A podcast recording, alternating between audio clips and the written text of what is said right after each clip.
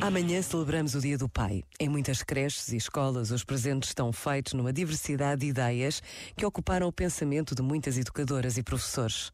É sempre gratificante confirmar o cuidado que mantemos com estes sinais da importância dos laços familiares, assim como do esmero que tantos colocam na simplicidade de uma oferta.